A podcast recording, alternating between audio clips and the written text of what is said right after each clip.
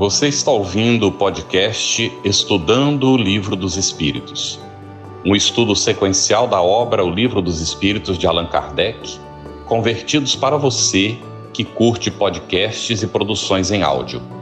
Essa é a nossa forma de transmitir esperança, conhecimento e alegria. Olá, saudações fraternas a você que acompanha o nosso Estudando o Livro dos Espíritos, seja muito bem-vindo.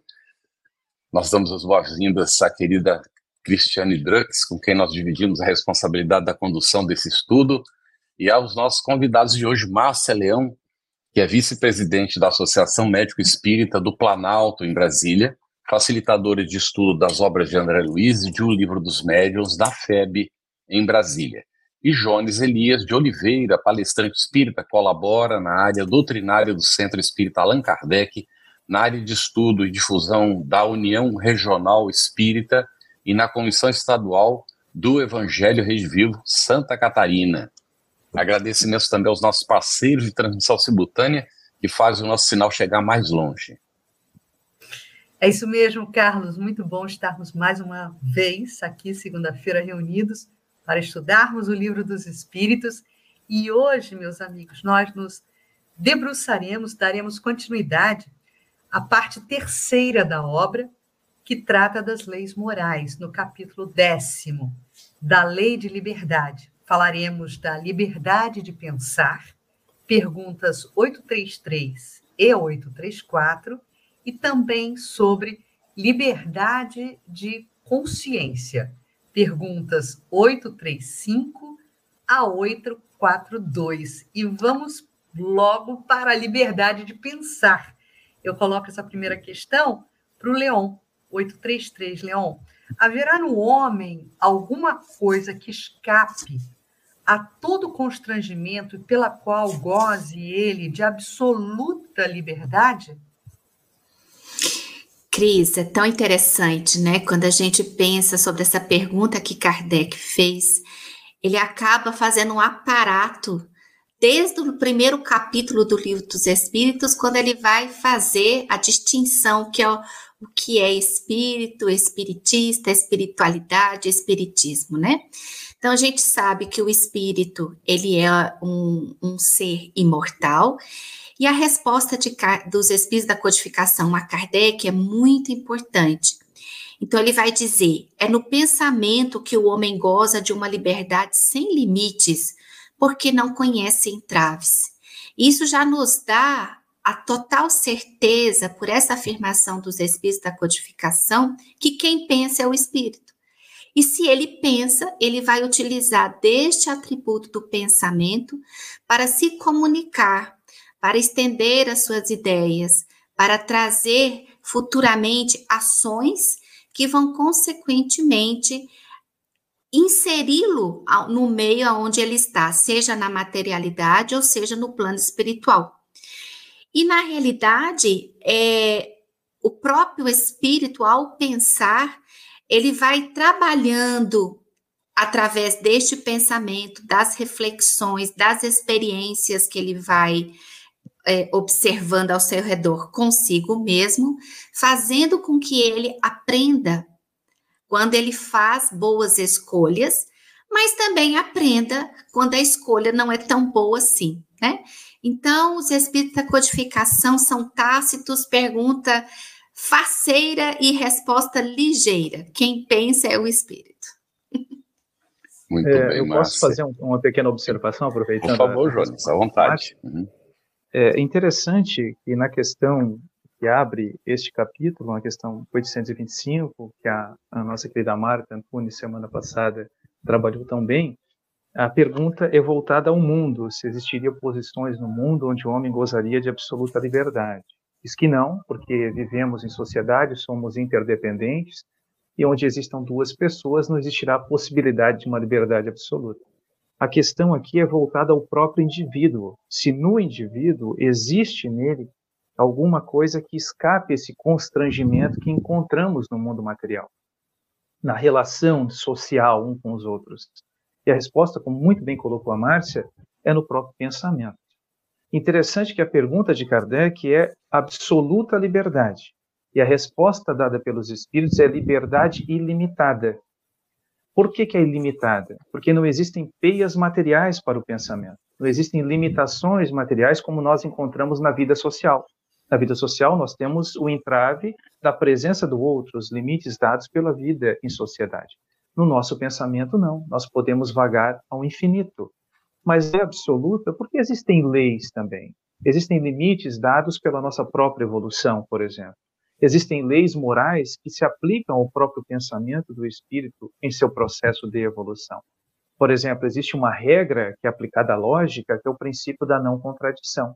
Quando nós estabelecemos contato com a verdade, a verdade se impõe de tal maneira que nós não conseguimos, de maneira alguma, ultrapassá-la, né? uma inverdade. Então, por exemplo, uma coisa, um ser, um objeto, não pode ter e não ter ao mesmo tempo, na mesma circunstância, uma mesma propriedade.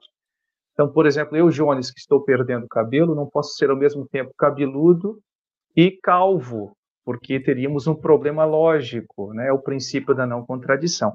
Só para destacarmos isso. E a parte final eu acho interessante, quando fala na aniquilação, porque os espíritos já deixaram claro, Allan Kardec, que o pensamento é um atributo do espírito, não é um produto do espírito. Um atributo é uma característica que só existe no ser que a possui. Então, o espírito pensa, aniquilar o pensamento seria aniquilar o próprio espírito. E como o espírito é imortal, indestrutível, nós não podemos aniquilar.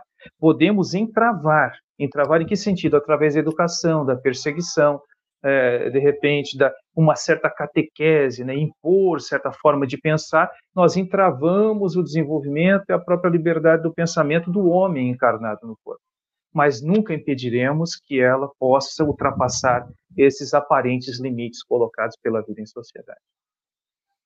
Muito bom, Jones, excelente. A Selva Brasileiro nos cumprimenta aí, boa noite a todos. Quero deixar registro da minha profunda gratidão a todos que compartilharam amorosamente seus conhecimentos durante este estudo. Jesus ilumine sempre Carlos e Geraldo Campetti e aí ela vai fazendo a relação de todos os que participaram do nosso, do nosso estudo durante esse ano. Muito obrigado, Selva. O pessoal que quiser ver os nomes, quiser rememorar, está ali à disposição no chat. E agora, então, Jones, a 834. É uma pergunta curiosa, né? É responsável o homem pelo seu pensamento? Muito boa questão, né? E fica muito claro que Allan Kardec é um preocupado com esta questão. Então ficou muito claro pela resposta que a Márcia nos deu, né, reproduzindo o pensamento dos espíritos e complementando tão bem a reflexão, é, porque do ponto de vista humano nós temos dificuldades. Porque, por exemplo, eu tenho formação na área do direito. O direito não alcança a mera cogitação. Por exemplo, se eu estou pensando em fazer mal a alguém, o direito não me alcança ele alcança, ele estabelece critérios, ele define comportamentos das ações humanas, né, na nossa vida de relação social. Mas o mero cogitar não. Curiosamente, como nós estamos falando do espírito e Deus tem acesso aos nossos pensamentos, sim, e o homem é responsável por aquilo que pensa. Porque o nosso pensamento, ele age sobre os fluidos, por exemplo. Ele pode trazer benefícios ou malefícios a depender da maneira como nós conduzimos o nosso pensamento. Uh, e outro ponto importante é que existe na lei divina, e isso é importante mesmo, nós podemos valorar o nosso pensamento. E pensamento para nós espíritas, amigos, ele não se limita à mera cogitação.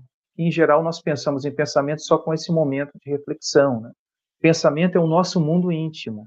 Para a filosofia espírita, nós encontraremos pensamento não somente como essa reflexão, como também os nossos sentimentos, uh, todos os valores que carregamos conosco, uh, a nossa memória. Isso tudo é pensamento, são formas de pensamento. Então, se o nosso pensamento é elevado e produz o bem, nós receberemos, obviamente, as consequências dos nossos, nossos bons pensamentos. Mas os pensamentos infelizes também gerarão consequências.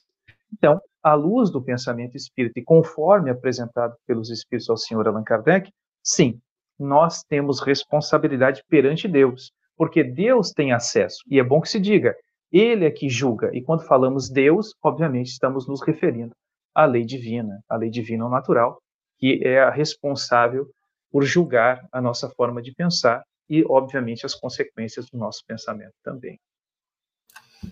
Muito bom, Jones. A gente vai seguir aqui é, agora é, na liberdade de consciência, né, um desdobramento aí das questões. 835, Márcia. Será a liberdade de consciência uma consequência da liberdade de pensar?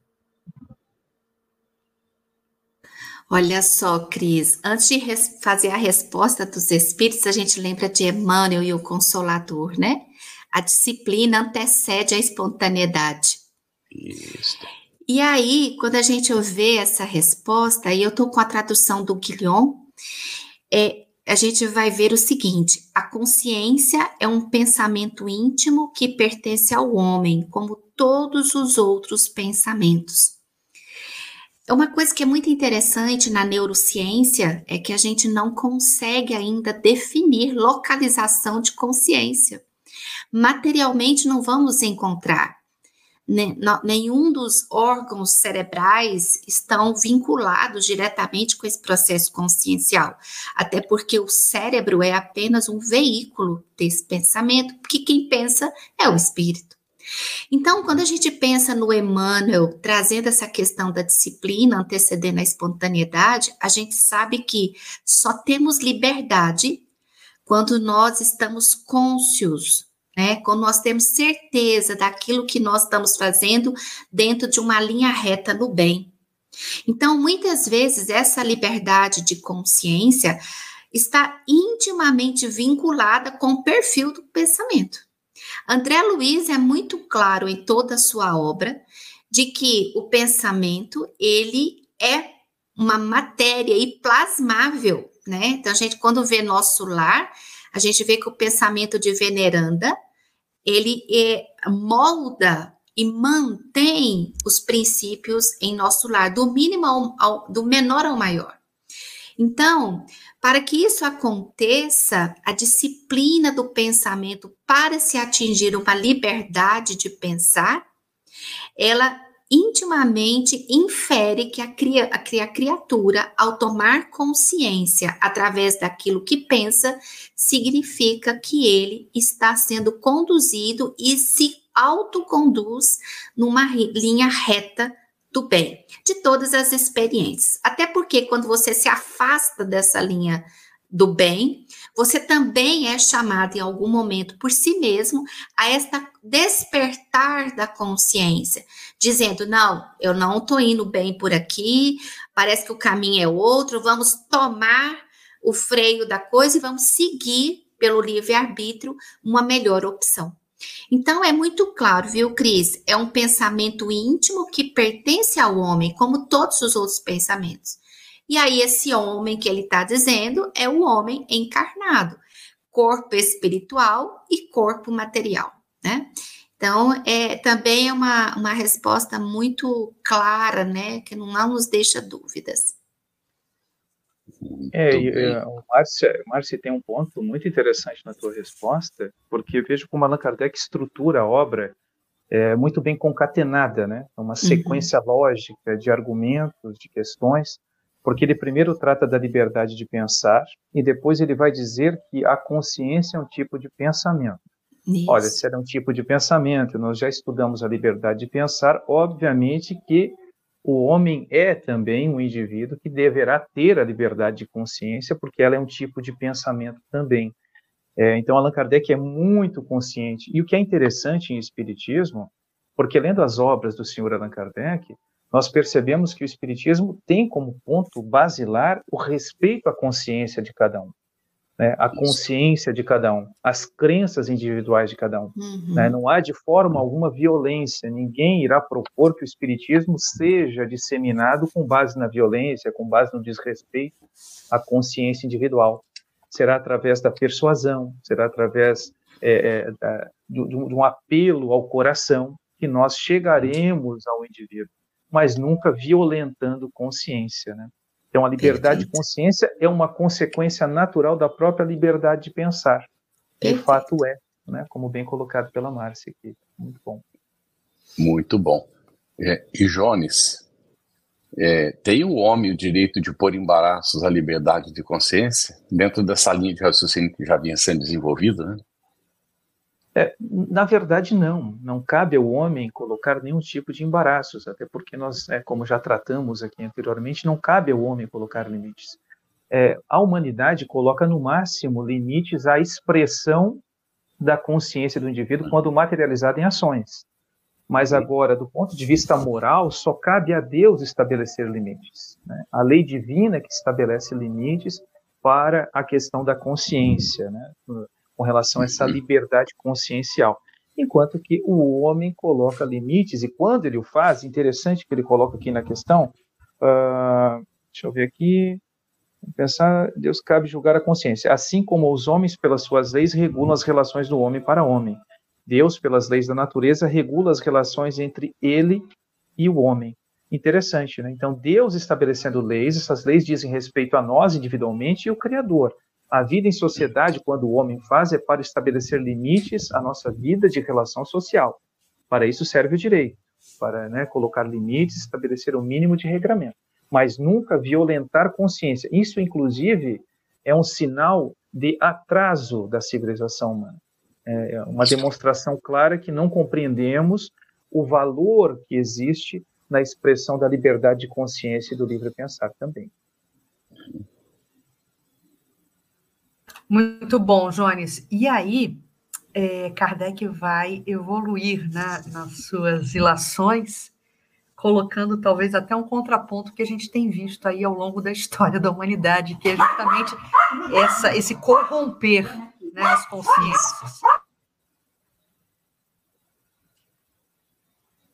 É, então, Márcia, na questão, na próxima questão, que é o que resulta dos embaraços que se opõem à liberdade de consciência? É o que a, a, a, o próprio André Luiz, Emmanuel e o próprio Kardec vai citar uma palavra importante, né? Constrangimento. E que o próprio Jones trouxe, trouxe agora mesmo, né? Então, a resposta, também pela tradução do Guilhom, vai dizer o seguinte: constranger os homens a agirem de modo contrário ao que pensam, torná-los hipócritas a liberdade de consciência é um dos caracteres da verdadeira civilização e do progresso. É, é, é, muito interessante a gente fazer até uma distinção. Uma coisa é você constranger alguém, fazer com que ele haja contra os seus princípios. Outra coisa é você educar a criatura utilizando-se de princípios que regem uma sociedade.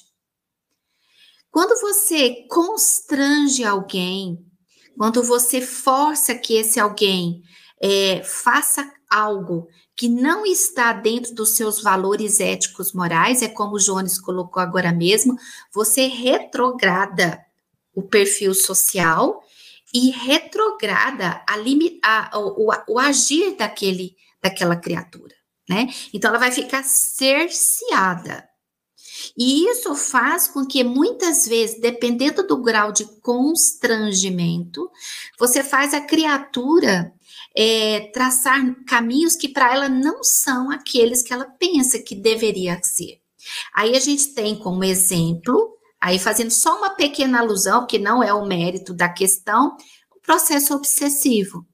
No processo obsessivo, o espírito obsessor, pela sintonia do pensamento com o obsidiado, ele vai constranger, fazer com que a criatura faça algo que não é aquilo que ela gostaria, né?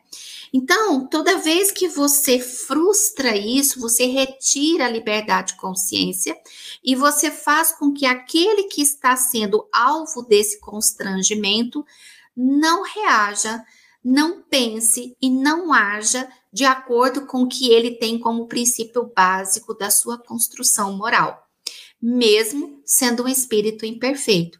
Então, a resposta aqui dos espíritos é muito tranquila também, né?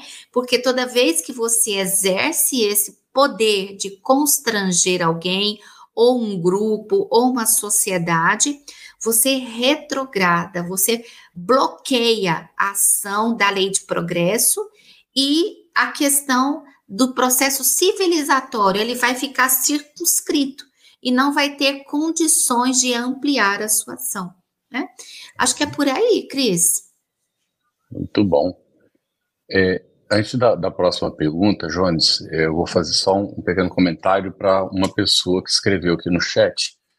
É, Fabiola, aqui não é o lugar para esse tipo de manifestação, porque nós não temos como comprovar a sua identidade. Então, nós pedimos que você procure um centro espírita. Há muitos na sua região, deve ter. Então, procura um centro espírita, se cadastre, vão fazer o acompanhamento da sua situação e seguramente você receberá a ajuda que precisa. Agora, aqui nós não recomendamos a ninguém que está vendo a mensagem da Fabiola a transferir dinheiro para nenhum Pix. Isso não é o momento e o local para isso, tá bem? Pedimos a gentileza de compreender, porque não há como ninguém comprovar a identidade e situação que está sendo aí colocada. Então, por gentileza, procure uma casa espírita, tá bem? Converse com o pessoal, seguramente você vai receber ajuda. Então, Jones 600, 838 agora, será respeitável toda e qualquer crença, ainda quando notoriamente falsa?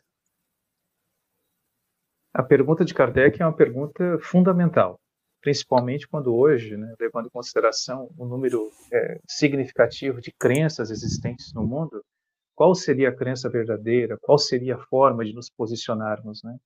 E o que é interessante é que o Espiritismo, não se arrogando a exclusividade da verdade, é, coloca como respeitáveis serão todas aquelas que conduzem. do Jones, né? É, não estou me ouvindo? É, agora, oi, agora oi. a gente Cristiane, Cris, tá tudo normal, Cris. Pode é, seguir, é, Jones. Eu não tinha visto, eu não estava vendo o Jones e agora me parece que a imagem dele, inclusive, saiu. Voltou já. Oi. Já tá. Ok, Jones, pode seguir, Jones. É? Para mim não é. aconteceu nada, estava tudo normal. Assim, eu tentei mexer aqui, mas tá ok? Agora estão me ouvindo? Tudo perfeito. É, então, é, para os espíritos, ao senhor Allan Kardec, será respeitável toda crença que conduza à prática do bem e quando ela for sincera. Se ela é sincera no indivíduo e está fazendo dele um indivíduo melhor, ela é uma crença respeitável. Mesmo que, eventualmente, ela se baseie em princípios que não sejam verdadeiros, conforme a nossa forma de entendimento. Mesmo assim, respeitaremos se ela faz do indivíduo uma pessoa melhor. Isso é importante, Carlos, né, a Cris e a Márcia, porque o Espiritismo ele não tem esta preocupação de fazermos um proselitismo a todo custo, ou de fazer todas as pessoas espíritas. Ah, porque o Espiritismo é o único detentor da verdade. Isso não é verdadeiro, porque Deus é Pai de todos nós, e Ele se manifesta em todos os lugares, da maneira como o ser humano é capaz de compreendê-lo. Para nós, através do Espiritismo, nós encontramos as respostas mais adequadas. Mas o que é importante e o grande divisor, né, o grande ponto que deve ser observado, é se a crença que o indivíduo esposa tem feito dele um indivíduo melhor. Ela, ela estimula o desenvolvimento de valores, de virtudes, transformando o seu mundo íntimo, fazendo com que ele cresça na escala evolutiva. Esse é o critério que deve ser observado por nós e não fazê-lo acreditar como nós acreditamos, tomar a nossa crença, né, ou impor através do constrangimento, né, que a Cris trabalhou na questão anterior, que ele venha a fazer parte do movimento espírita, por exemplo, ou de qualquer outra crença que o indivíduo tenha. Né? Muito bom, Jones. Eu quero aproveitar a sua resposta para a gente sublinhar aqui um comentário do Itamar Bispo. Carlos, se você puder colocar aí na tela só para a gente responder com propriedade uma dúvida que ele apresenta. Ele coloca assim: o Brasil é o que reúne o maior número de espíritas em todo o mundo e lidera o ranking de países com mais homicídios no mundo em números absolutos. Isso é a ser ainda averiguado, né? Eu não pude fazer essa é, assertiva e de comparação de pesquisa agora, durante o programa. Será que o Espiritismo está iluminando as pessoas? Então, Itamar, isso a, a resposta do Jones vai ao encontro né, do, do, seu comentário. Na verdade, a doutrina espírita ela é uma grande ferramenta de iluminação, mas nós não é, carreamos para nós, enquanto espíritas, a responsabilidade única da evolução das sociedades no planeta. Né? É uma ferramenta, é um instrumento. E o homem ele se apropria ou não dela. Né? Então, é, eu acho que a sua colocação é, não está estreitamente ligada a uma responsabilidade única da doutrina espírita. São muitos os caminhos que o homem tem para alcançar a sua evolução espiritual. É, haja visto que a religiosidade ela não está estreitamente ou estritamente ligada aos conceitos doutrinários espíritas. Existem vários meios para que o homem possa evoluir e alcançando aí na sua trajetória espiritual o seu próprio aperfeiçoamento. O que a doutrina espírita faz é oferecer um grande manancial de conteúdo, de conhecimento iluminativo. E o homem pode ou não, de acordo com o seu livre-arbítrio, se apropriar ou não dele. Né? Então, fica sempre o convite posto, como Jesus já nos colocou esse convite há dois mil anos. Né? Inclusive, um convite que precede a própria codificação da doutrina espírita, que consideramos a terceira revelação, pois vai unir a todo esse conteúdo da Boa Nova explicações né, da ciência do espírito para nos trazer uma fé raciocinada. Então, fica também o convite para que nós reflitamos sobre esse potencial hum. educativo da doutrina espírita.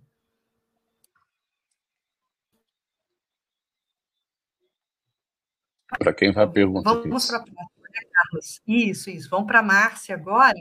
Márcia, na questão 840, Kardec pergunta o seguinte: será atentar contra a liberdade de consciência por óbices a crenças capazes de causar perturbações à sociedade? Foi feito a 839, Cris? Acho que não. Não, Acho que... é 839, Cris. 839, eu pulei. Será repreensível aquele que escandalize com a sua crença um outro que não pensa como ele? É, é, como diz a resposta, né? E aí eu vou fazer um complemento. É, fa é faltar com a caridade e golpear a liberdade de pensar. E aí, Cris, eu puxo um pouquinho do que você trouxe. A melhor religião é aquela que melhora o ser humano. Mas o que a gente precisa lembrar é que nem sempre a religiosidade extrínseca, ou seja, aquela que eu preciso frequentar, que aquilo me faz bem, aquilo me, me dá um caminho para estar na presença, é, vamos dizer assim, com aquilo que eu sei que é o sagrado, que é o divino. E aí, às vezes, a criatura não tem religião nenhuma, não tem uma religiosidade intrínseca e extrínseca, ou extrínseca, mas tem a sua espiritualidade, que é a ligação da criatura com o Criador, direta. Não tem, não tem é, medianeiros, né? Nem físicos e nem espirituais. Ele tem a ligação de si para com o sagrado, com o divino direto. Então, toda vez, e a gente vai observar que ao longo da humanidade, nós tivemos vários perfis de crenças.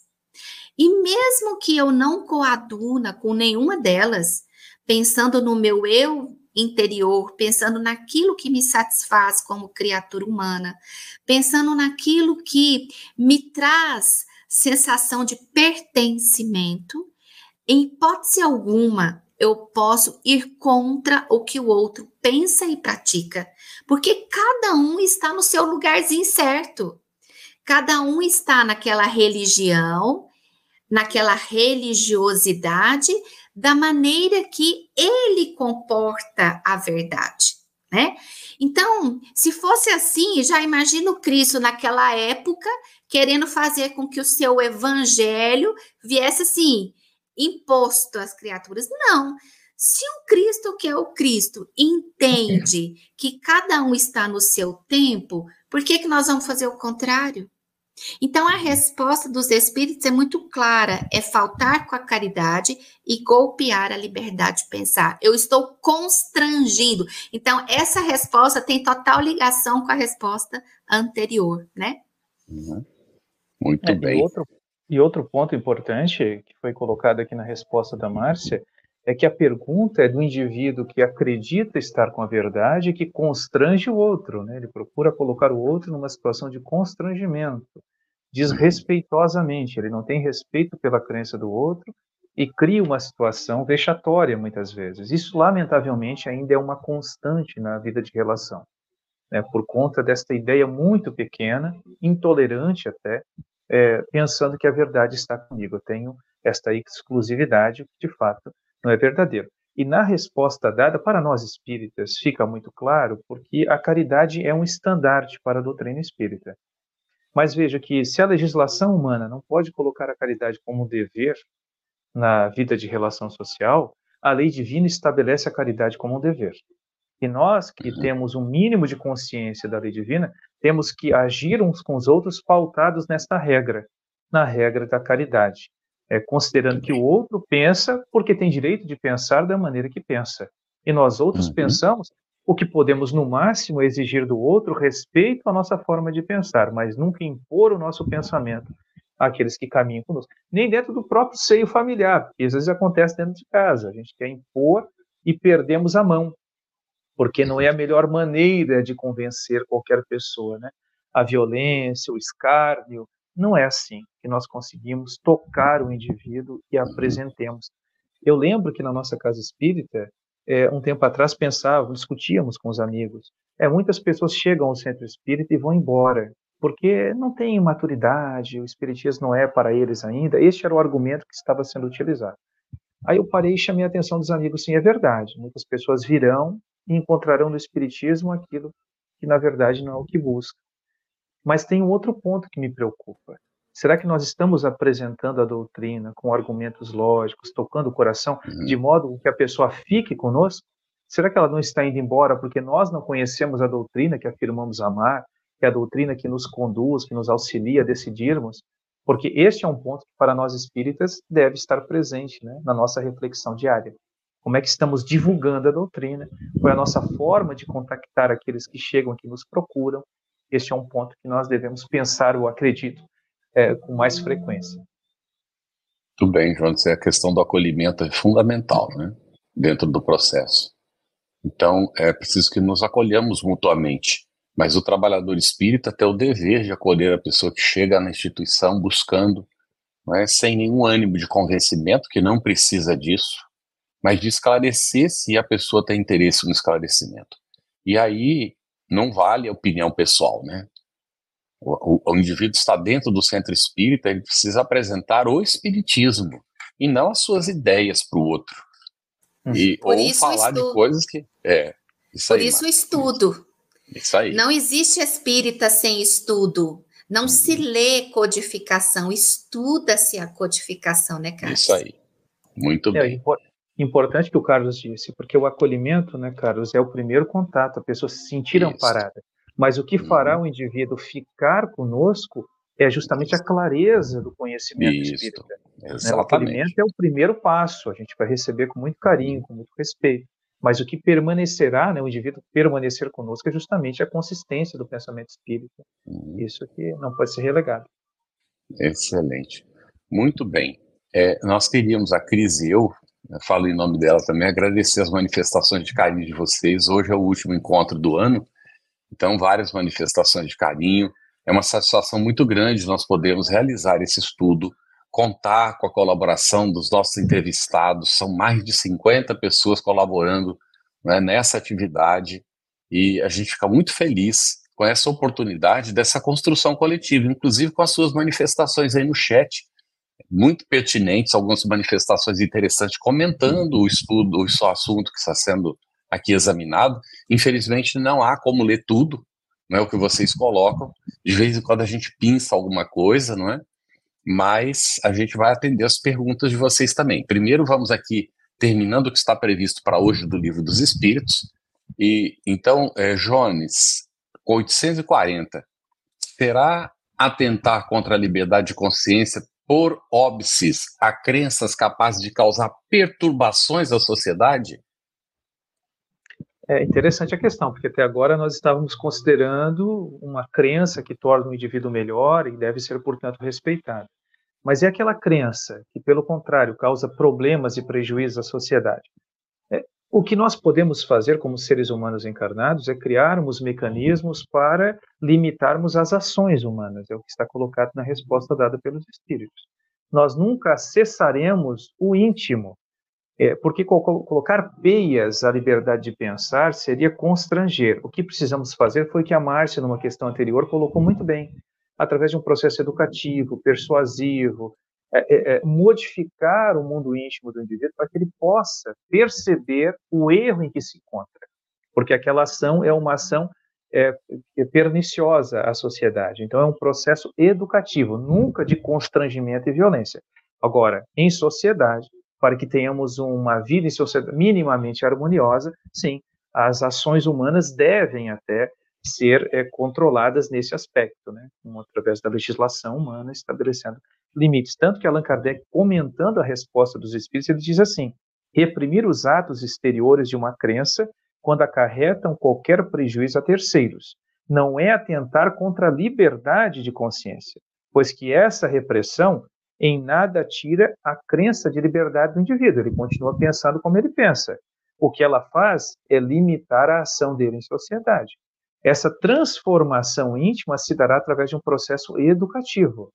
É por isso que nós precisamos, quando foi colocado e a Cris né, respondeu a pergunta do nosso amigo é, sobre o papel do espiritismo na transformação da sociedade, existem muitas formas, e não somente a religião, a educação nas escolas, o processo familiar, valores, princípios, tudo isso contribui de maneira direta para que tenhamos uma sociedade muito mais consciente do seu papel de humanidade, mesmo que não admitam, por exemplo, a reencarnação, a comunicabilidade.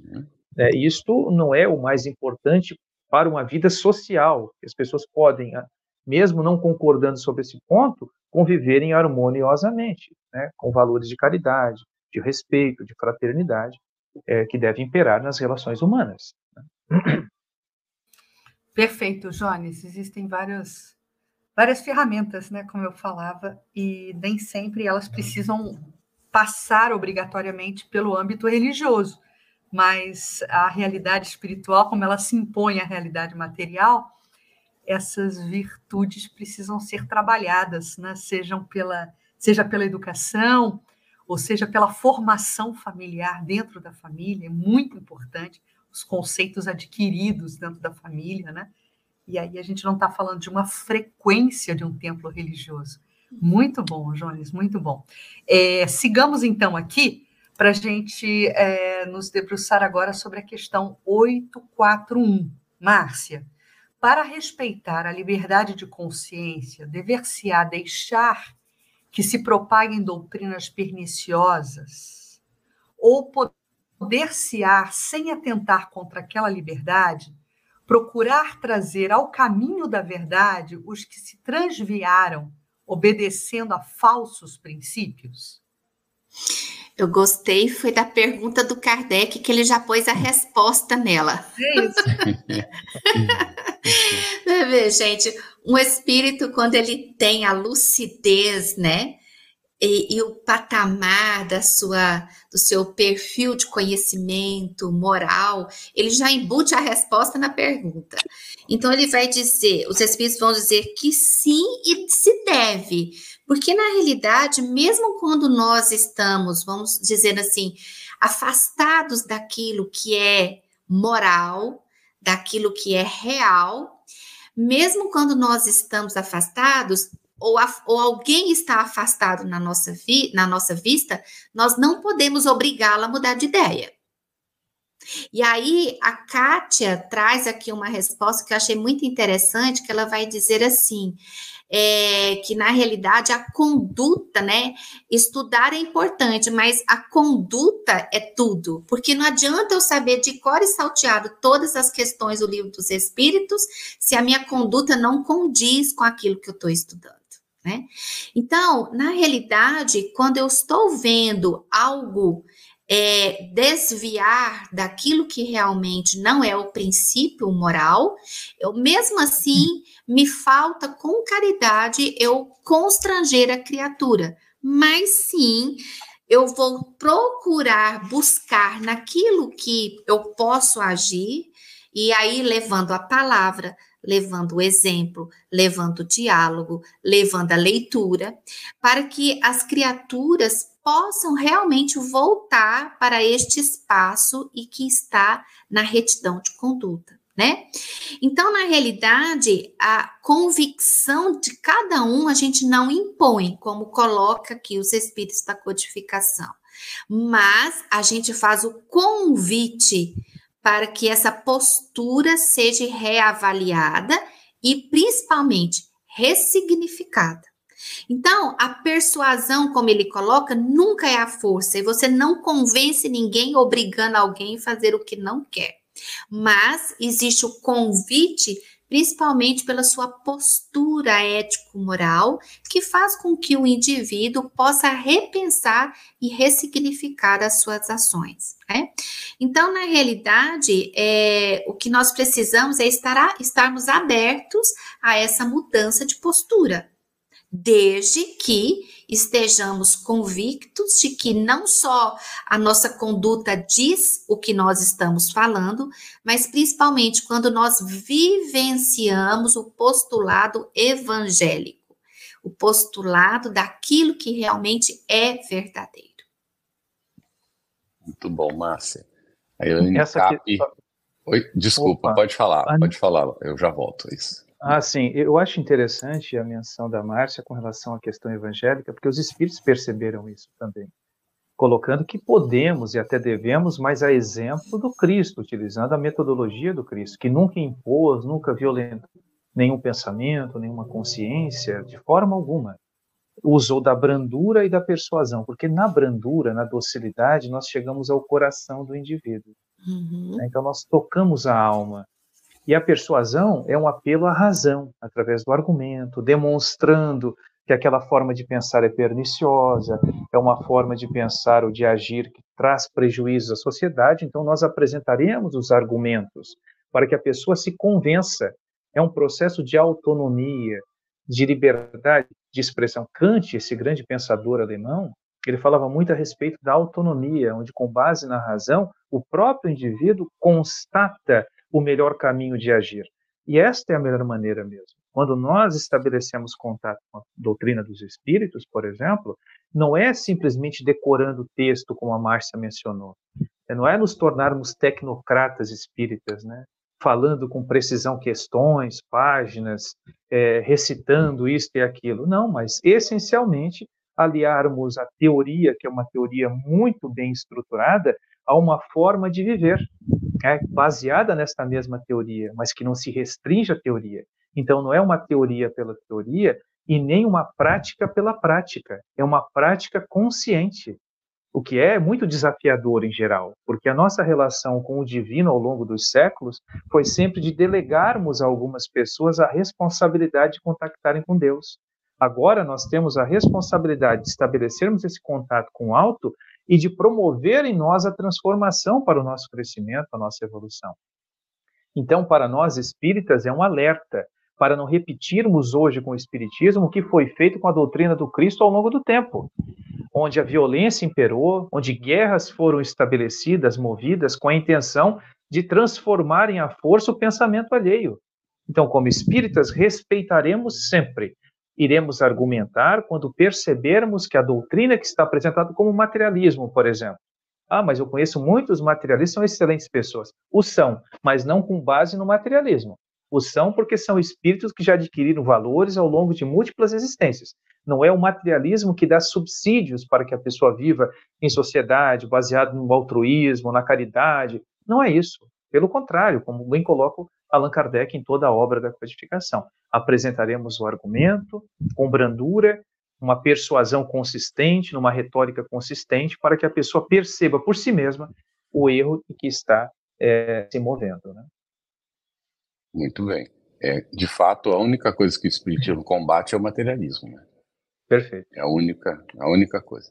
A, a Elaine Cap, a raiz do que estava comentando antes, ela, ela colocou: o estudo é imprescindível e veja a meta boa para 2024, ingressar num grupo de estudo do Espiritismo.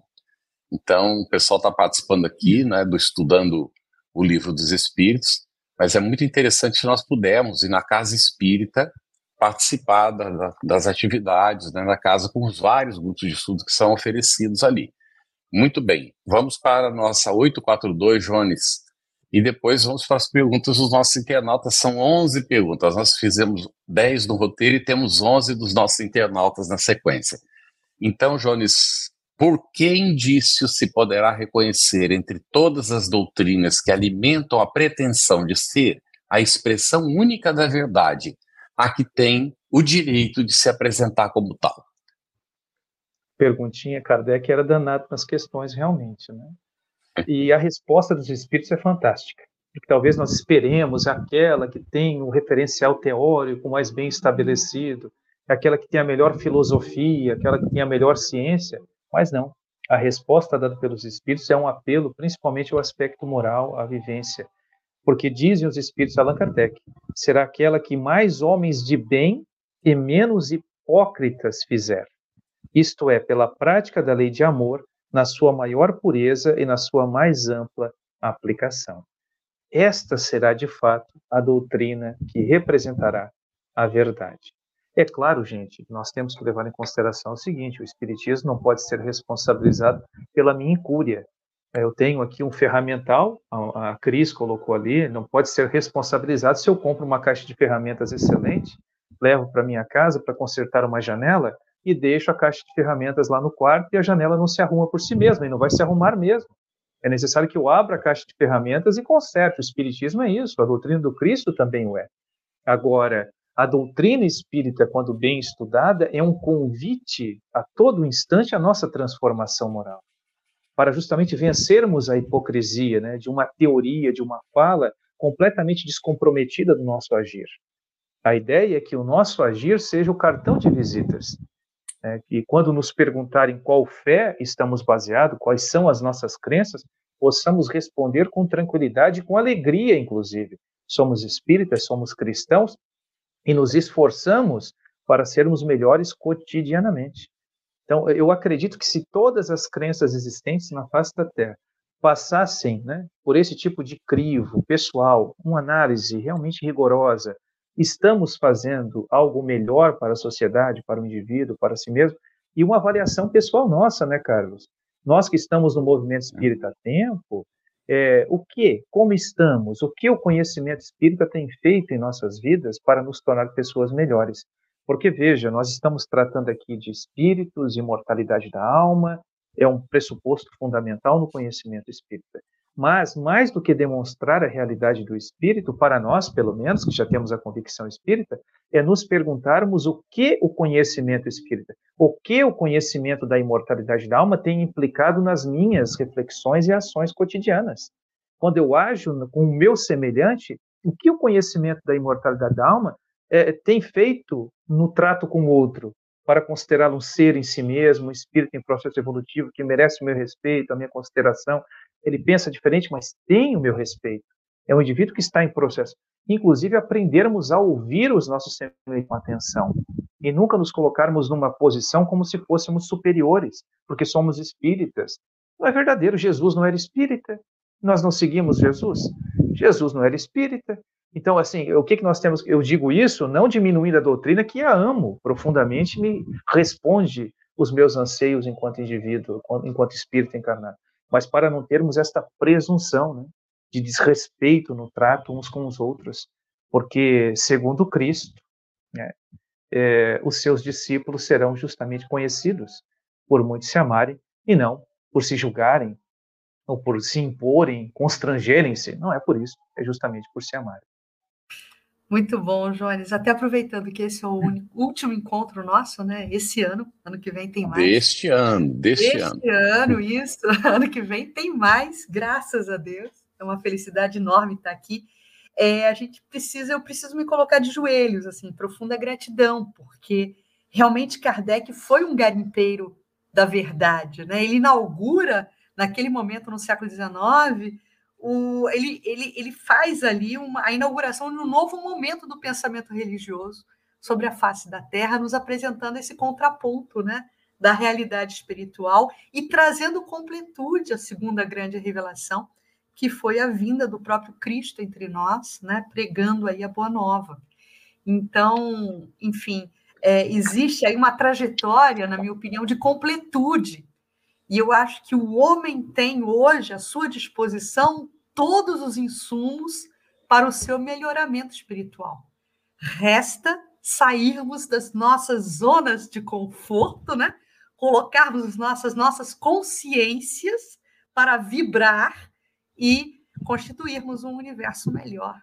Mas, meus amigos, vamos seguindo aí agora para as questões do público. A Edna, ela coloca, Márcia, uma questão aqui ainda em relação à consciência e às leis divinas. Ela diz assim: as leis divinas estão em nossa consciência, é um atestado.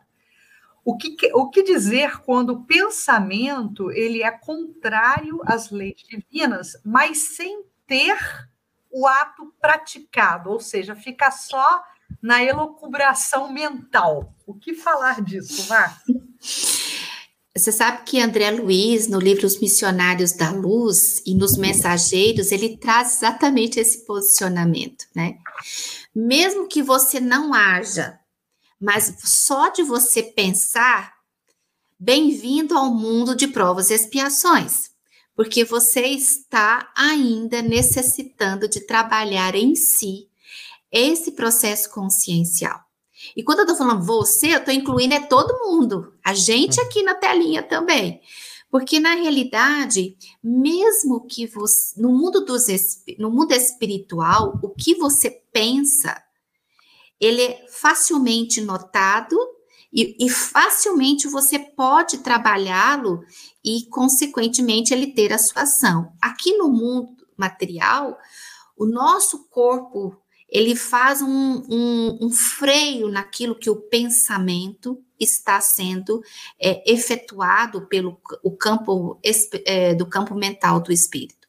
Então, mesmo que você saiba que você está indo contra as leis morais, mas você não praticou, mesmo assim você infringe estas leis. Né? Então, por isso que nós, é um, convite de André Luiz, de Emmanuel, de Joana, de Kardec em especial, falar o seguinte: o convite é trabalhar a educação do pensamento consequentemente, você trabalha na educação dos sentimentos. E mais do que isso, você tendo esse trabalho de educação de si mesmo, você consegue observar o seu, o seu pensamento e, consequentemente, ressignificá-lo para que você não incorra é, em contrário às leis morais. Muito bem. A Giane Lima coloca: quando adquirimos o conhecimento da doutrina espírita e a estudamos profundamente e seriamente, a nossa consciência nos cobra o tempo todo.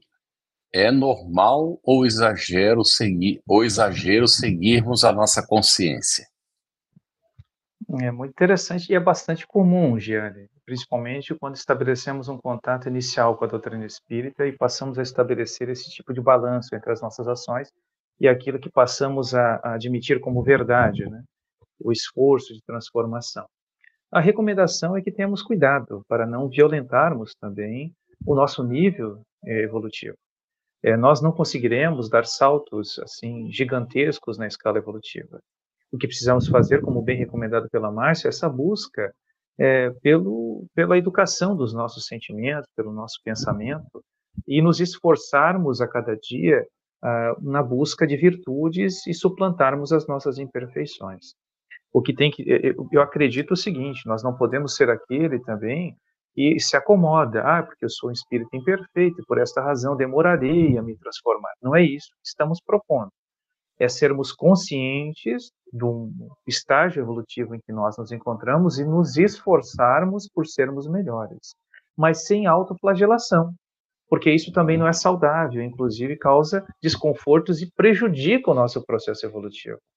É, o processo de autoconhecimento, ele invariavelmente é um processo que causa desconforto, porque nós nos desiludimos. Né? Antes de nos conhecermos um pouco melhor, nós talvez criemos imagens que não condizem com a nossa realidade, virtudes que ainda não possuímos. E quando passamos a nos conhecer, vemos que é necessário movimento de transformação, esforço. Mas lembrando que está colocado no Evangelho segundo o Espiritismo, que reconhece-se o verdadeiro espírita pela transformação moral. E eu acho muito interessante essa fala contida é, no Evangelho segundo o Espiritismo, porque nem todos nós conseguimos grandes transformações morais, do ponto de vista radical. Como Paulo de Tarso, que cai do cavalo Saulo e levanta Paulo. Né? Eu, se caio do cavalo, meu Deus do céu, é capaz de estar xingando o pobre do animal lá, que não tem culpa alguma com a minha queda do cavalo, né? da minha imperícia. Mas os espíritos, sabendo dos nossos limites, complementam essa definição do verdadeiro espírita, como todo aquele que se esforça para domar as suas más inclinações. Então, este tipo de consciência, Giane, de buscarmos todos os dias sermos um pouco melhor, silenciando diante, talvez, é, de, uma, de uma fala desrespeitosa, tudo isso são processos lentos, graduais, mas efetivos na nossa transformação. Cuidado apenas com esse alto flagelo mental, porque isso emperra, dificulta e acaba atrasando a nossa transformação íntima, porque nos adoece, inclusive não é agradável e não é isso que Deus espera de nós também. Muito bom, Jones. Agora, doutora Márcia Leon. é, tem uma pergunta aqui da Angela Sancho, né, que vai falar dessa questão aí mental. É através do pensamento que o homem desfruta de uma liberdade sem limites. O que dizer das doenças mentais que limitam essa liberdade de pensar? E o desenvolvimento emocional? Pergunta ela também. Ai, Ângela, falar em dois minutos essa resposta aqui é quase que impossível. Mas olha, na realidade, todo aquele que tem um transtorno mental, ele tem o seu campo mental, do seu próprio espírito adoecido. O problema não está no corpo, e sim no espírito adoecido. E isso limita muitas vezes essa capacidade de pensar quando nós estamos pensando nos transtornos mentais do perfil esquizofrênico. Ele não consegue articular um pensamento como um, um deprimido ou um, um, que tem um transtorno de ansiedade, que tem as suas nuances de pensamento, mas ele consegue quando ele é submetido a um tratamento é, o tratamento físico e também ao tratamento espiritual. Então, na realidade, o transtorno mental denota que aquela criatura traz em si neste momento da encarnação ou por consequências de encarnações anteriores, alguns, algumas dificuldades de ressignificar o seu campo dos sentimentos. Por isso que nós precisamos pensar para aquele que tem um transtorno mental no tratamento, sim, do corpo físico. A medicina está aí com uma série de possibilidades terapêuticas medicamentosas, terapêutica psicológica e outros caminhos em que você vai poder trabalhar esta ressignificação do seu pensamento, como também é, trabalhar o campo espiritual através do evangelho. Só que para que eu consiga trabalhar o evangelho em mim, que tem um transtorno mental, eu preciso estar é, com meu pensamento, com a minha integridade física reorganizada através das terapêuticas. Porém, isso é um desafio, né? Não só para quem tem o transtorno, mas para o, o, o conjunto familiar que está ali com aquele paciente. Então, é como o próprio nosso amigo Jacobson coloca, né? Precisamos buscar o tratamento do corpo físico e trabalhar também o tratamento do meu campo mental, do meu espírito. Então, se você consegue juntar essas duas coisas, o seu dia a dia se torna melhor e as suas ressignificações também. Bem, Márcia, eu vou antecipar uma pergunta que está mais aqui no final. É, é, é o caminho proposto a pessoa se identificou assim, e são três desdobramentos. É só um momentinho, Jones, para apresentar todos antes de iniciar a resposta. Não devemos nos opor à prática tipo pedofilia e incesto? Ela continua. Se o Espiritismo diz que não se pode obrigar ninguém a nada, Então vocês são contra os códigos de leis que organizam as sociedades e garantem a civilização? O processo educativo demanda tempo. Aí ela conclui. Até fazer um estuprador reconhecer seu erro, muitas vítimas sofrerão dano. Isso é justo? É, o caminho proposto, né? Bem, na verdade, me parece que todas as questões que lemos até aqui, o que está contido no livro dos Espíritos, vão justamente ao, de encontro isso, né? e não ao encontro. Por quê? Porque o Espiritismo, muito embora entenda que a liberdade de pensamento seja uma necessidade, isso não significa que comportamentos que sejam perniciosos e até ideias perniciosas não devam sofrer limites pela própria sociedade humana. O Espiritismo não é conivente com o erro de maneira alguma, mas não condenará à morte, por exemplo, alguém que seja o causador do erro. Aqueles que eventualmente infringem a lei humana deverão sofrer as consequências diante da legislação humana, diante dos tribunais, né, diante das autoridades é, que tratam da questão é, no judiciário, por exemplo. Então, não é exatamente isso. Respeitar, e o processo de transformação real se dará através da educação de fato. Mas até que o indivíduo tenha consciência disso, ele sofrerá as consequências sendo afastado do convívio social, recebendo as punições que foram estabelecidas através é, da sociedade, né? do legislador, nesse sentido. Do ponto de vista espiritual, o que faremos? Nós oraremos pelo indivíduo, porque é o irmão em processo evolutivo, mas nunca estaremos ao lado dele é, como se o erro cometido fosse de menor importância e, portanto, deve receber por nossa parte é, a conivência do erro cometido de maneira alguma.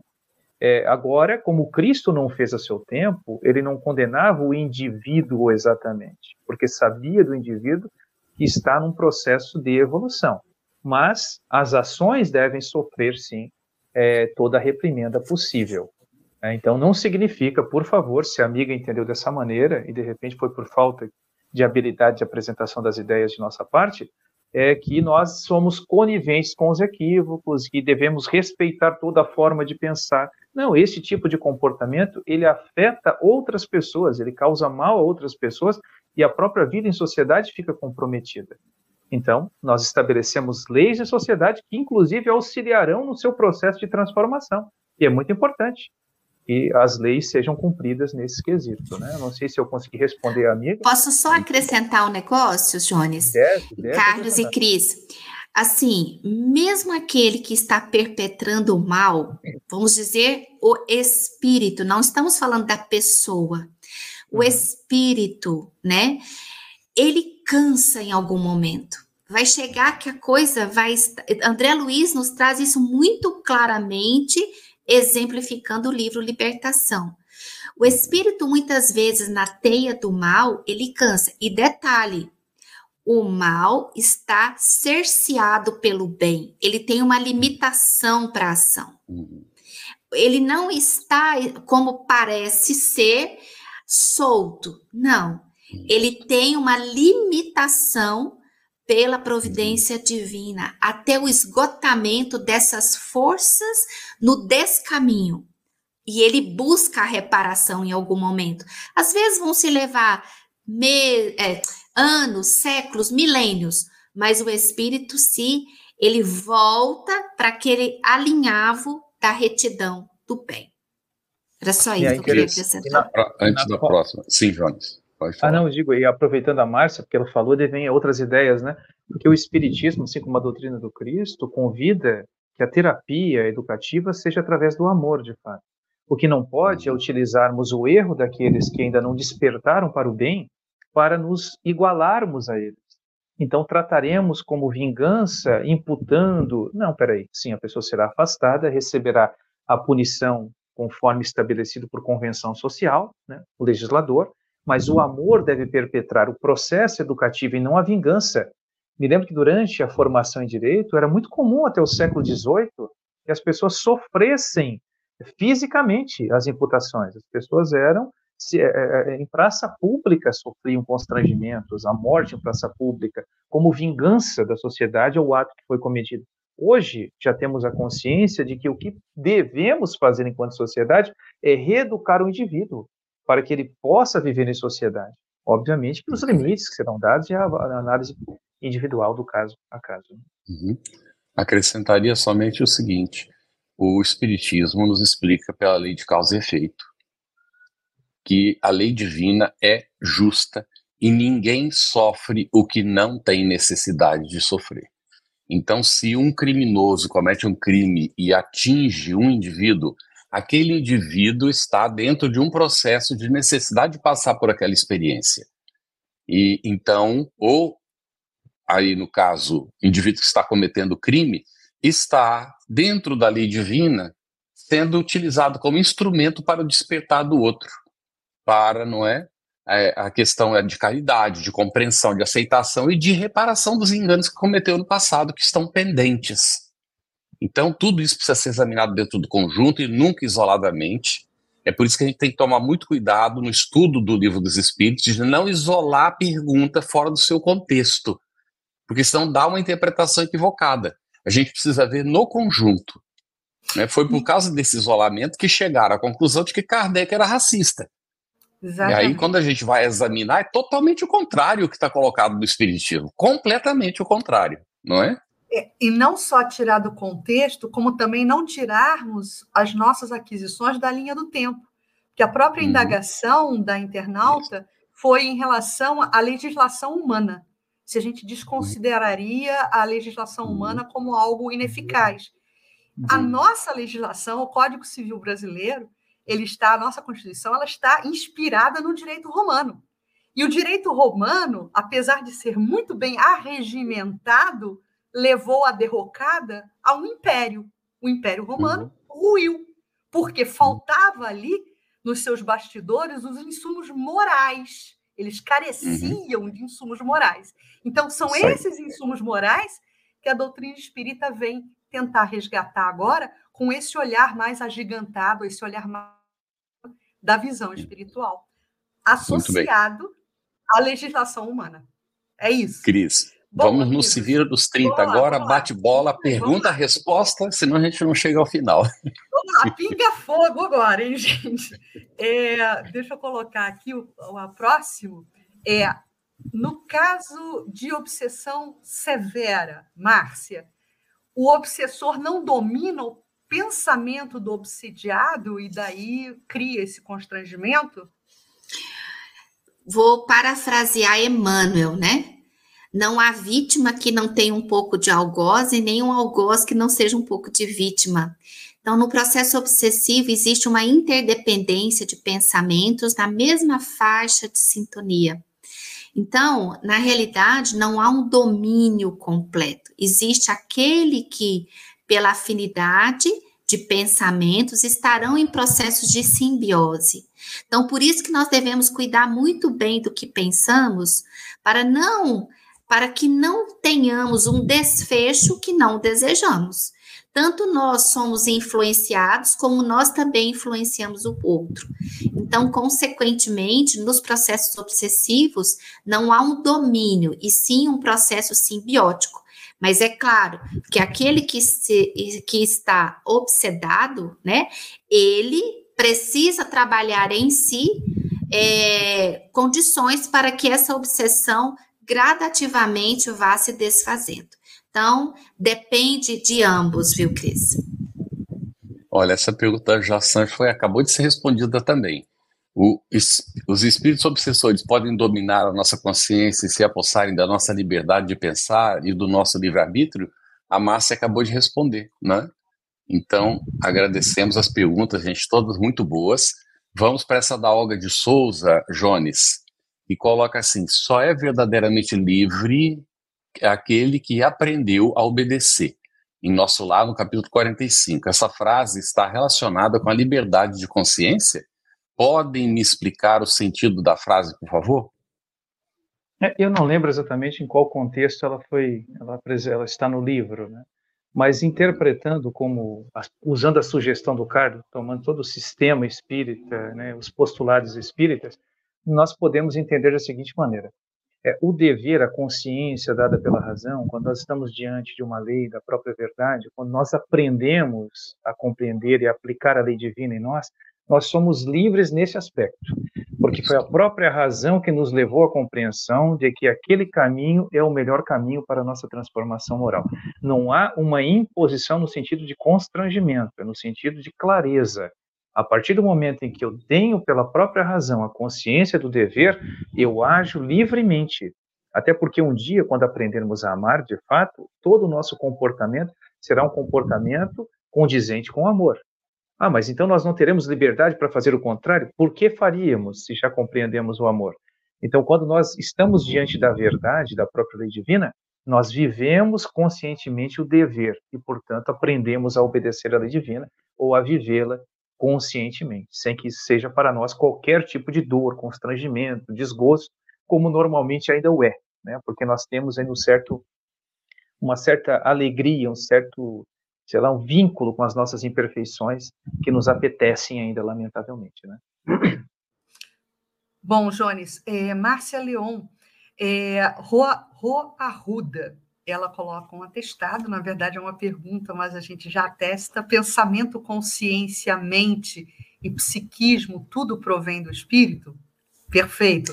Eu quero aproveitar essa colocação da Rô para introduzir a pergunta da Rosilene Barbosa que pergunta assim: quando a pessoa pensa e os pensamentos não são bons, ele, ela, a pessoa, né, é punida pelos pensamentos? Então, Rosilene, é, André Luiz, no livro Mecanismos da Mediunidade, na Gênese, o capítulo dos fluidos, no subtítulo é, Fotografia do Pensamento, vai dizer o quanto que esse pensamento é formulado pelo campo mental do espírito né? Porém, mesmo que eu pense negativamente, no, no sentido de tomar decisões equivocadas, a, não existe uma punição de cima para baixo. Quem pune sou eu mesmo. Quando eu chego ao contexto de que aquela retidão que eu imaginava estar presente ali naquele, naquela, naquela decisão equivocada, eu percebo que não é por aí. Então, eu mesmo tenho a capacidade da minha reflexão desta ação para que eu possa, então, ressignificar e, principalmente, retomar um caminho mais correto. Então, tudo isso é vindo do espírito. Quem pensa é o espírito, o psiquismo que é do espírito. Lembrando que o cérebro, como diz uh, André Luiz, no Evolução em Dois Mundos, o cérebro é um veículo do pensamento. Então, ele, através das, é, das ações neurobioquímicas cerebrais, promove, então, que esse pensamento, ao adentrar esse campo material, ele seja exteriorizado na minha fala, na minha ação. Agora, punição, não há uma punição divina sobre isso. O que existe é que eu acabo retomando a minha avaliação daquilo que eu estou pensando e agindo e, consequentemente, eu mudo a direção. É uma questão importante, Márcia. Tal, talvez a punição que a amiga esteja perguntando é porque os nossos pensamentos não ficam sem a consequência, né? Porque eles geram consequência nesse aspecto, nós Sim. temos que repará-los ou coisa Sim. desse estilo né? Uhum. E com a uhum. nossa consciência de transformarmos e fazermos a reparação, né? Com essa Isso consciência mesmo. adquirida. Né? Perfeito. Muito bem. Bom, antes de fazer a última pergunta para o Jones, é, caminho, o caminho proposto, é, por gentileza, eu te convidaria a estudar o Espiritismo. Eu acho que você está aqui para isso. Não é por isso que você está participando do Estudando o Livro dos Espíritos. Leia o livro ou assista todos os os estudos anteriores que estão disponíveis, mas não fique por aí não. Continue lendo Kardec. Quando você terminar de ler a Revista Espírita, 1869, que ele começou a escrever em 1858, terminou em 69, provavelmente você retoma o estudo e você vai conseguir entender com muita clareza o significado de justiça divina. Nós estamos tratando aqui não de justiça de homens, de uma, uma vida que supostamente nasceu na hora que o corpo foi concebido e que termina na hora que o corpo morre. não é? Nós estamos tratando aqui do ser imortal, que traz toda uma bagagem e que, dentro da lei divina, é responsável por si mesmo e arca com todas as consequências dos seus próprios pensamentos, como a gente está aqui examinando hoje. Então, ninguém no Espiritismo é culpado. Todos nós somos responsáveis. Tá bem? Mas é preciso seguir estudando. Seja muito bem-vinda. Espero que você continue conosco, que esteja em outros momentos que visite, não é? Aproveite aí as férias agora, a gente já vai falar né, daqui a pouquinho do nosso intervalo, para visitar os, os, os, estudos anteriores. Não existe, eu nunca encontrei, se tivesse encontrado, eu teria adotado uma doutrina mais lógica do que o Espiritismo. Solange Ferreira, então, nos pergunta a última perguntinha, Jones. Como a doutrina espírita percebe o inconsciente face ao, ao consciente na condução aos, dos seus atos? É, a Márcia já adiantou muito na fala dela uhum. anterior, uhum. porque tudo está no espírito. Então, a nossa consciência, o nosso inconsciente, e eu peço auxílio, inclusive, a Márcia, que tem formação na área, eu não tenho formação, minha formação é no direito e em filosofia, então eu posso tratar no máximo do ponto de vista filosófico a questão, e do ponto de vista do espiritismo considerando que toda inteligência, toda reminiscência, todo pensamento está no espírito. Quando estamos encarnados, a própria consciência não deixa de ser uma reminiscência, inclusive, eu havia deixado de lado aqui uma questão que está lá no livro, que é o Espiritismo, essa é a minha tradução bem antiguinha da Federação Espírita Brasileira, uma edição antiga, onde Kardec fala a respeito do que seja consciência, que é uma recordação intuitiva do progresso feito nas precedentes existências e naquilo que nós adquirimos em termos de conhecimento enquanto estagiamos no mundo dos espíritos, na condição de espíritos errantes. Quando estamos encarnados, obviamente que ecoa em nós a voz da consciência e nós agimos, muitas vezes, movidos por isso. Pelo menos isso está presente e é importante para que tomemos decisões acertadas isto é, é permitido pela própria eh, providência divina. O que não dá é para compartimentarmos, inclusive a própria ciência, como a Márcia colocou, não existe no cérebro um compartimento específico onde está a consciência, onde está o subconsciente do ponto de vista material. Então, isto são facetas do próprio espírito. Então, ele tem a consciência ativa naquilo que nós realizamos hoje, enquanto encarnados, a consciência do que realizamos, do que fazemos, o que é certo, o que é errado, que trazemos conosco, já temos condições de pesar essas questões, e trazemos também algo que ecoa no nosso íntimo. Quando estamos agindo, mesmo que conscientemente temos o desejo da realização do mal, muitas vezes temos ecoando no nosso íntimo o que devemos fazer de maneira correta. Seja porque estamos sendo influenciados por amigos espirituais, ou porque a nossa própria consciência, no sentido mais amplo, nos convida a realizar, né? que é justamente nos convidando a nos aproximar da lei divina, porque nos aproximando da lei divina, seremos felizes. E a felicidade é um desejo comum a todos nós. Mas eu passo a palavra, inclusive, para a Márcia, para ela me auxiliar no sentido da nomenclatura aqui. Não, eu só ia, eu só ia lembrar, viu, Jones, é o livro é, No Mundo Maior, capítulo da casa mental. Calderaro vai tratar muito bem sobre isso, né? Na realidade, quando nós vemos a casa mental, nós temos o primeiro andar, segundo andar e terceiro andar, que é essa parte do córtex pré-frontal, que está diretamente relacionada com a lei de justiça, amor e caridade, porque é aqui que nós temos, na parte mais nobre e mais recente do nosso sistema nervoso central, a questão do ajuizamento das nossas ações. Então, tudo que está no primeiro andar da casa mental, que equivale ao cérebro reptiliano de Paul MacLean, dos anos 70, vai trazer para nós essa questão do inconsciente, dos automatismos. Né?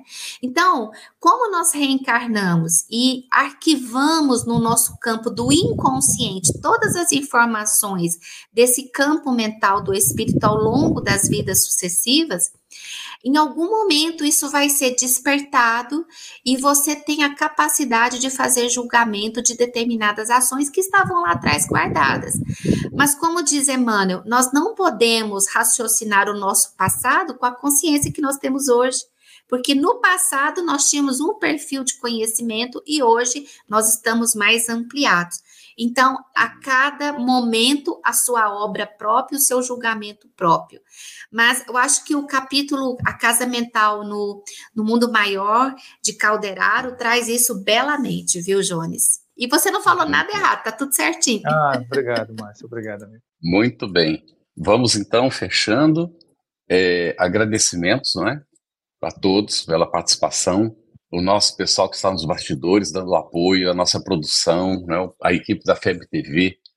Nós vamos é, iniciar agora, dia 18 de dezembro, um recesso. Hoje, então, nosso último encontro deste ano do Estudando o Livro dos Espíritos. Retornaremos né, no dia 1 de fevereiro de 2024 com as atividades né, dos estudos. Após o recesso, nós retomaremos o estudo da parte terceira das leis morais de O Livro dos Espíritos, capítulo 10, da Lei de Liberdade, com o tema livre-arbítrio. Perguntas 843 a 850. Muitos agradecimentos a todos e que Jesus nos guie sempre. Você ouviu uma produção da Federação Espírita Brasileira. Para saber mais, siga o arroba FebTV Brasil no YouTube, Instagram e Facebook e o arroba FEB Editora no Instagram. Ative o sininho para receber as notificações e ficar por dentro da nossa programação. Até o próximo estudo.